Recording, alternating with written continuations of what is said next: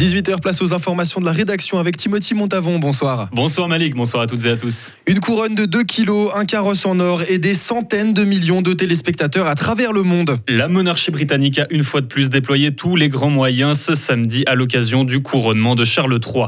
Huit mois après les funérailles grandioses de la reine Elisabeth, les rues de Londres étaient à nouveau noires de monde. Sandrine vit près de la capitale britannique depuis de nombreuses années, mais c'est devant son petit écran qu'elle a suivi la cérémonie comme beaucoup de personnes de son entourage. Les avis sont assez mitigés. J'ai l'impression que beaucoup de gens regardent euh, depuis chez eux à la télévision, euh, par curiosité aussi. J'ai entendu que euh, c'est de nouveau un protocole et que la famille royale ne fait peut-être pas suffisamment pour le pays. Donc les gens sont un peu plus mitigés, moins fans peut-être. Il y a toujours les royalistes qui dorment depuis hier soir ou même depuis deux jours pour être en première position. Donc aller sur place, c'est quand même assez difficile parce que c'est tellement bloqué, c'est tellement limité quand même au nombre de personnes qui peuvent y accéder, qu'il faut être là tellement tôt euh, que c'est toute une, une préparation. Précisons que quelques 11 000 agents de police ont été mobilisés pour assurer la sécurité de cet événement. Les locaux de l'atelier ont été inaugurés aujourd'hui à Fribourg. L'ancien musée Gutenberg, place de Notre-Dame 16, a été reconverti en centre de loisirs.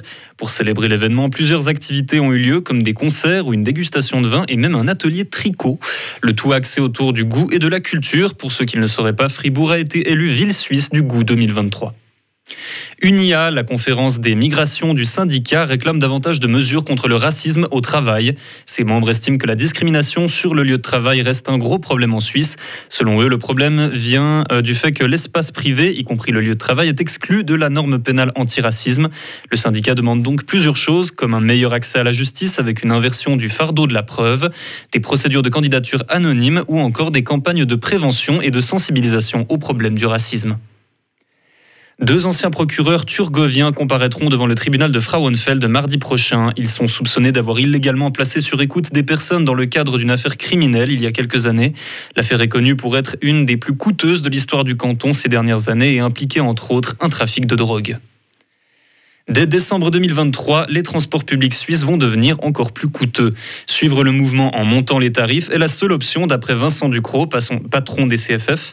Apparemment, le prix des billets de train n'est de loin pas le critère déterminant qui motive les gens à prendre le train. D'autre part, c'est selon lui une des seules façons d'éponger les dettes accumulées par les chemins de fer fédéraux. Un appel vidéo aura lieu entre le Parlement national et le président Zelensky dans les prochains mois. Kiev a demandé à pouvoir négocier directement avec le Parlement suisse, demande que le Conseil des États et le Conseil national ont accepté. On présume que la discussion tournera autour de l'exportation d'armes fabriquées dans notre pays.